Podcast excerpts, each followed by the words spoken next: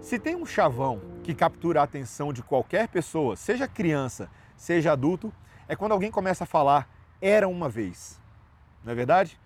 Geralmente lá vem uma boa história depois disso. Era uma vez um príncipe valente num reinado distante, era uma vez um urso que roubou um piquenique de uma família, qualquer coisa assim.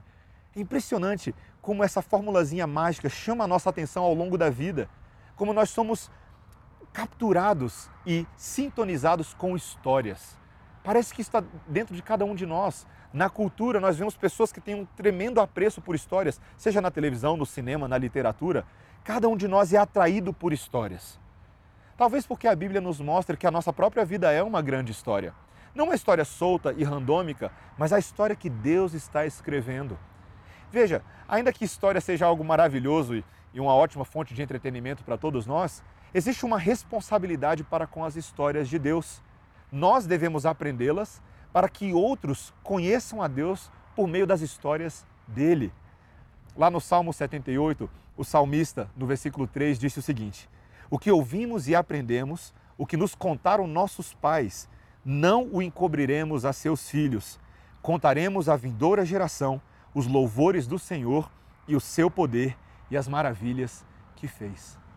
O salmista aqui se lembra que uma das principais atividades na vida de Israel era quando eles se sentavam para ouvir as histórias do povo de Israel, aquelas que Deus havia feito há muitos séculos atrás, quando ele chamou Abraão, um gentio, e transformou ele o pai da fé, quando prometeu que daria a ele um filho, mesmo Abraão e Sara sendo velhos em idade, quando Deus libertou o povo do Egito pela sua mão poderosa com dez pragas, quando Deus abriu o mar vermelho, quando Deus mandou Noé construir uma arca, quando Deus se relacionava com Adão e Eva no jardim. Cada uma dessas histórias revela o verdadeiro Deus, a vontade dele para as nossas vidas, mas também como nós podemos andar na história de Deus. Em vez de seguirmos as nossas próprias histórias, tentando inventar os nossos caminhos, de fato fazemos parte da história que o Espírito Santo está escrevendo com a sua pena em nossas vidas. Quando Cristo nos alcança com seu poder transformador, com seu perdão real, nós podemos de fato fazer parte de uma história muito mais bela.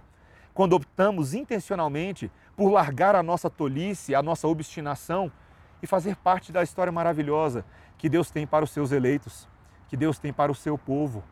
Essa é uma história que nós podemos viver.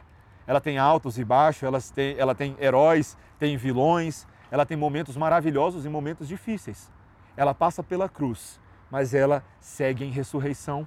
Ela é uma história de vida eterna e de esperança que nos ajuda a vivermos a nossa história hoje com nossas famílias, amigos, nos nossos empregos de uma maneira mais esperançosa. São essas as histórias que precisamos contar para os nossos filhos. Eu tenho dois agora e eu pretendo contar todas essas histórias de Deus para eles. E você? Você está contando essa história para os seus filhos? Você está contando essa história para as pessoas ao seu redor? Você conhece as histórias de Deus? Que isso seja um estímulo, um incentivo para que você hoje mesmo, sem tardar, possa ouvir aquilo que o Mestre tem a nos contar. Deus te abençoe em nome de Jesus.